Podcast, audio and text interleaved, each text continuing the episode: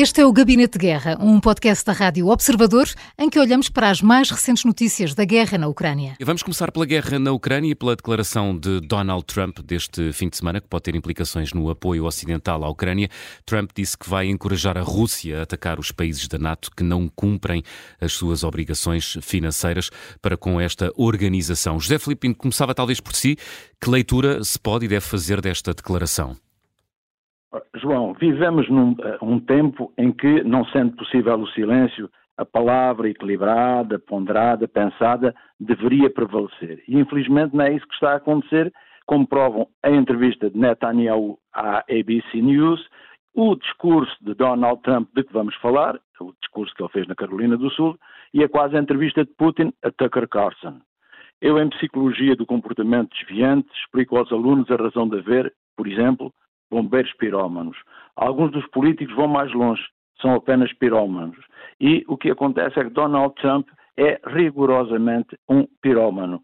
É um populista cultural ou identitário, também antissistema, sendo que ele próprio quer criar um outro sistema. E por isso mesmo, o seu discurso é um discurso muito complicado e traz para a mesa, outra vez, uh, para o plano da reflexão, uh, a questão de haver um exército como europeu. Uma ideia que é de Macron e que verdadeiramente uh, ele teve, Macron teve muita dificuldade em convencer, por exemplo, a chanceler, norte, a chanceler alemã uh, de que seria, portanto, um projeto com viabilidade, porque Donald Trump era alguém que não acreditava na NATO e que de um momento para o outro poderia abandonar a NATO. O que acontece é que estas palavras deste discurso deixam isso uh, implícito. Significa que Donald Trump verdadeiramente utiliza aquilo que nós chamamos a técnica da vacina e que os Estados Unidos, por exemplo, já tentaram aplicar aqui em Portugal, havia uma facção que pretendia isso, aqui em Portugal, durante o 20, a seguir ao 25 de Abril, hum. quando Portugal correu o risco efetivo de ficar sob a alçada do Partido Comunista Português. E então havia quem nos Estados Unidos defendesse a, a, a estratégia da vacina, que era o quê? Deixar que Portugal caísse nas mãos dos comunistas para que todos os países vizinhos, a começar pela Espanha, onde ainda estava Franco, uhum. se, se, se, vacinassem contra esse, uh, contra uh, esse, portanto, desejo do, uh, do, comunismo ao verem os efeitos no terreno. O que acontece aqui, neste momento, o que o, o, as palavras de Trump podem ser vistas em dois sentidos. Se bem que, verdadeiramente, de vez em quando, em Trump, haja um sentido oculto que ninguém, nem ele próprio, consegue descobrir. Portanto, um primeiro sentido é, é um, sentido. É um, é um responsável com, com um discurso muito errante, é isso? É, é, é, é um responsável muito irresponsável. e, a grande, e, a grande, verdade é que uh, não está ao nível de ser o, o, líder da potência que pretende ser a casa no topo da colina. Uhum. Aquela, portanto, que vela pelos interesses ocidentais, pelo padrão, pelo modelo de vida ocidental. Trump não é isso. Por isso a sua relação privilegiada com Putin. Por isso mesmo, Trump administra administrou os Estados Unidos e pretende vir a administrar os Estados Unidos como se de uma empresa sua se tratasse. Hum. Os Estados Unidos, apesar de serem um país relativamente recente, é um país que tem uma história, faz parte do mundo ocidental. E Trump vê tudo, vê o país como uma empresa. Agora, pegando nas palavras dele, quais são as duas interpretações? Um é a técnica da vacina. Significa, depois de verem um país a, a, a ser atacado pela Rússia, evidentemente que os outros vão apostar mesmo na defesa. Outro é mais grave ainda, o problema europeu é um problema europeu e os Estados Unidos não se têm de envolver e por isso mesmo, como isso não dá lucro, só dá encargos, é evidente que os europeus que valem pela sua segurança. Hum. E por isso ele falou que estava disponível para abandonar a NATO. Portanto, Trump não é credível, não é confiável. E o que acontece é que os líderes eh, europeus estão a perceber-se disso. Não é por acaso que Scholz foi a Washington. Porque o que é que incomoda Scholz?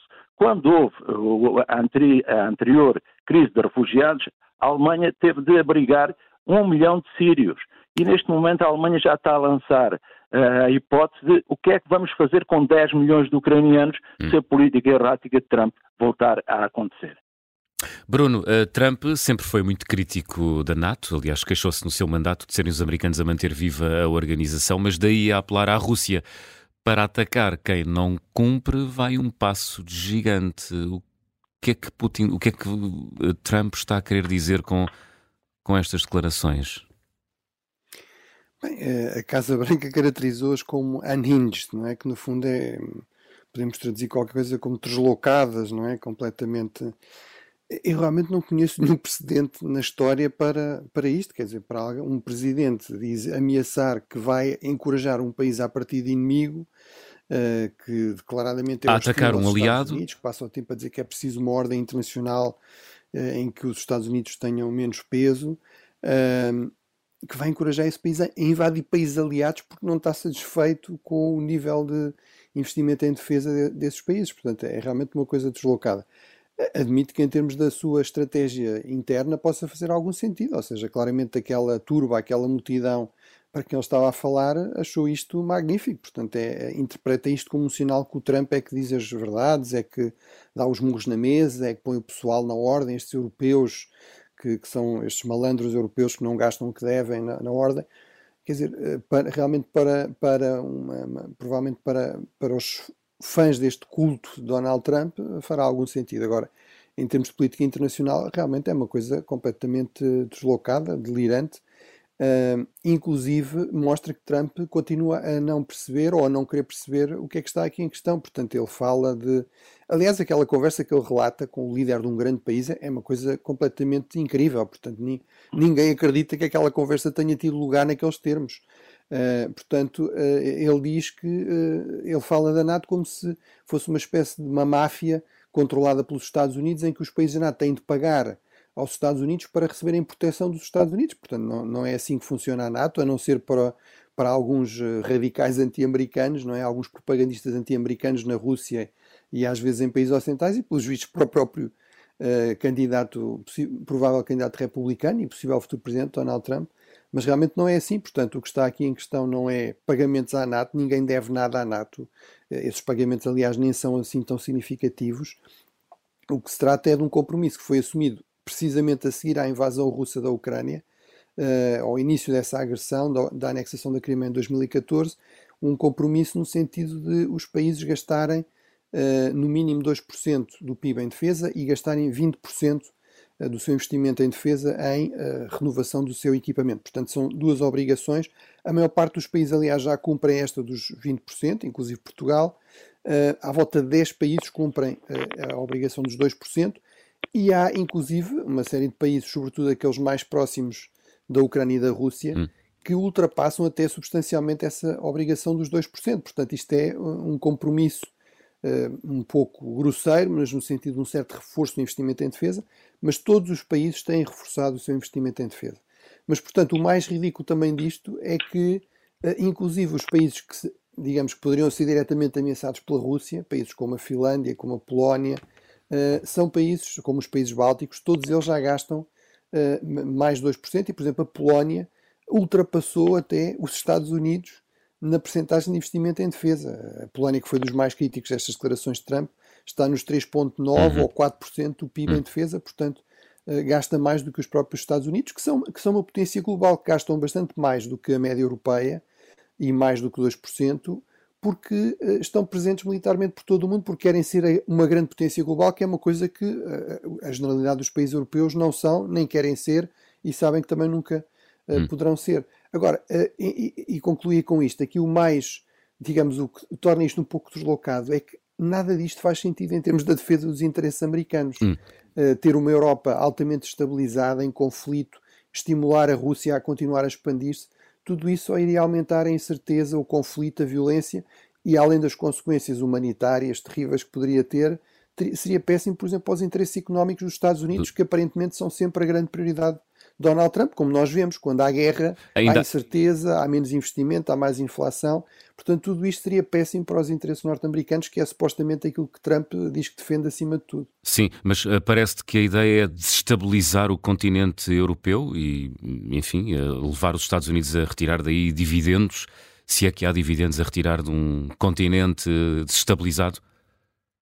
Não, não, não, parece que haja aqui uma lógica de política externa. De política interna admito que existe, uhum. ou seja, é esta ideia de demonstrar que Trump é que é um homem forte, ele é que põe o, os estrangeiros na ordem, Uh, portanto, para, para quem não perceba nada de política externa, isto pode parecer realmente isso, pode parecer, uh, digamos, alguém que, uh, que fala duro e que consegue resultados.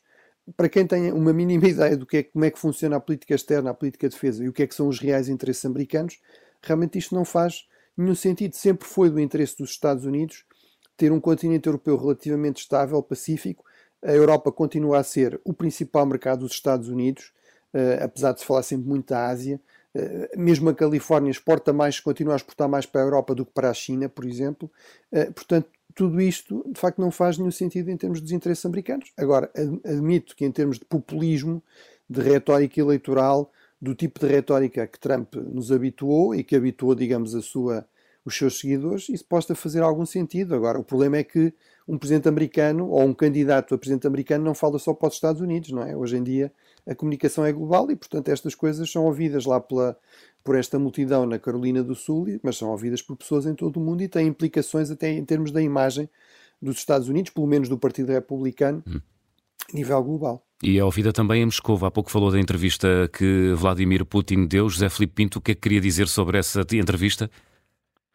É uma entrevista que verdadeiramente é uma quase entrevista, não é uma entrevista, porque uma entrevista colocam-se perguntas, mas perguntas que vão ao âmago das questões. E o que acontece é que nada disso foi feito. O que ali há, uh, o que ali houve foi um jogo combinado, pré-combinado, em que o resultado final já estava anunciado. Portanto, Putin uh, fez aquilo que é habitual nele, é a teoria da justificação em que ele se apresenta como um pacifista, alguém que verdadeiramente eh, tem de defender os interesses do seu país que está ameaçado por um Ocidente decadente e, evidentemente, uh, acaba de ter, por ter de se defender por a simples razão de que o povo russo tem direito à sua existência. E depois nega outra vez a existência da Ucrânia como um país independente, diz que só a Rússia é que está em condições de assegurar a independência da, eh, da Ucrânia e por isso mesmo percebe-se que tudo o que ali está é uma propaganda, é uma realidade paralela e verdadeiramente, mesmo quando parece que é o elemento histórico, e o Bruno é que é historiador, que é o elemento histórico que está a prevalecer, nada disso. Aquela é uma história que não é construída no, uh, em argumentos válidos. Na maioria dos casos, mesmo quando se recorre a, elemento, uh, a alguns factos que são verídicos, há alguns elementos que estão corretos, há algumas fontes que verdadeiramente são uh, verdadeiras, de facto, depois a forma como as enreda, a forma como uh, se afasta da verdade é qualquer coisa que só o D de distorte, de distorcer a realidade, é que pode explicar este pensamento. É evidente que uh, temos de perceber que